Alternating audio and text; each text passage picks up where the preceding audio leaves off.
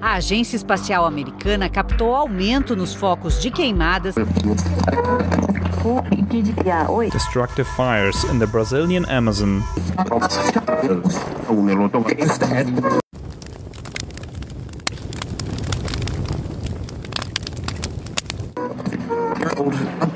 Bem-vindos ao nosso QG, Ensaios do Mundo Contemporâneo, diretamente para você. Aqui quem fala é Felipe Lui e hoje iremos debater a questão ambiental no Brasil. A importância da preservação ambiental tornou-se um tema essencial no Brasil. As queimadas na Amazônia, iniciadas em 2019, seguidas pelas queimadas no Pantanal, que ocorreram esse ano, foram focos de debate tanto na mídia nacional quanto na internacional. Tais notícias não passaram despercebidas pela comunidade internacional, sendo comentada até mesmo nos debates presidenciais dos Estados Unidos, como já abordamos em nosso episódio intitulado Eleições Americanas o embate entre visões. Como consequência, o Brasil corre grande risco de perder investimentos estrangeiros, preocupados em associar suas marcas com um país agora conhecido pelas suas sistemáticas violações no plano ambiental. A Fair Finance International, uma rede internacional holandesa que busca averiguar o comprometimento dos bancos mundiais com o desenvolvimento sustentável, fez um estudo avaliando o tamanho desse risco sobre o investimento estrangeiro no Brasil. Só da Europa,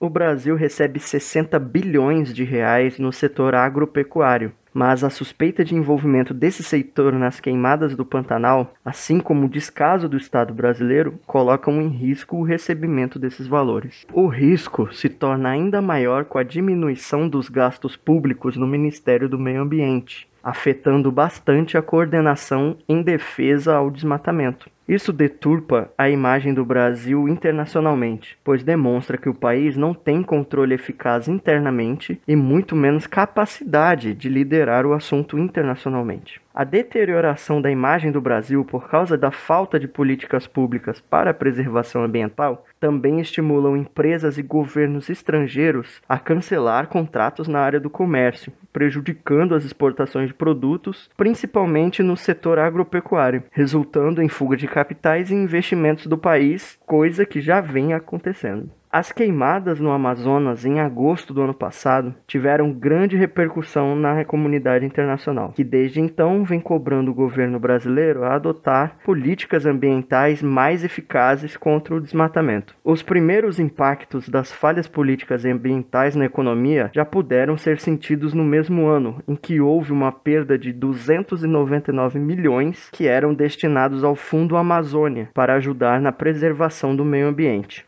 Na época, o presidente Jair Messias Bolsonaro minimizou os dados da NASA e do INPE, que indicavam o maior número de focos de incêndio no Brasil em nove anos, desde 2010, e sugeriu que as ONGs internacionais poderiam estar por trás dos incêndios, em retaliação das reduções de ajudas de verbas federais para essas instituições. Em julho deste ano, os impactos do descaso ao desmatamento também foram sentidos nas empresas privadas, com a JBS excluída da carteira de investimentos da gestora de ativos europeia e algumas marcas suspenderem temporariamente a compra de couro brasileiro até receberem esclarecimentos que corroborem a sustentabilidade do setor pecuário no país. Como se não bastasse, o acordo de livre comércio entre Mercosul e União Europeia, fechado após 20 anos de negociação também foi prejudicado. Em outubro, o Parlamento Europeu afirmou que o acordo comercial não será ratificado até que o Brasil tenha maior comprometimento com o meio ambiente. O Estado brasileiro é rico em recursos naturais renováveis, com capacidade de gerar energias limpas, podendo mitigar o aquecimento global.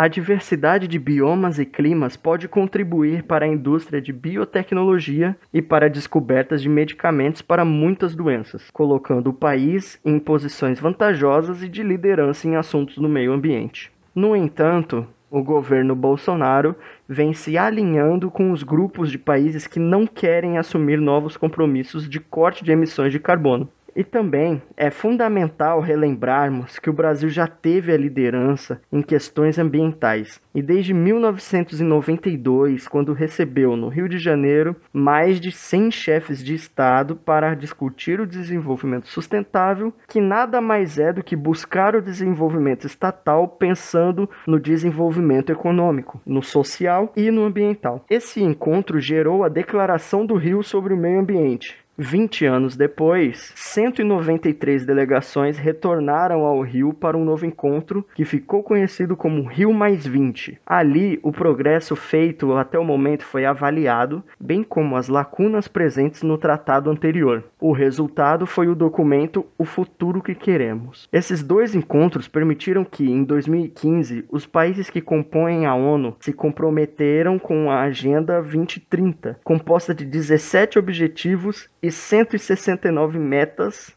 a Agenda 2030 busca o desenvolvimento sustentável até 2030. Assim, os direitos humanos de desenvolvimento e de preservação ambiental estão atrelados. Portanto, só é possível alcançar o desenvolvimento caso o meio ambiente seja preservado, uma vez que este é primordial para a sobrevivência humana.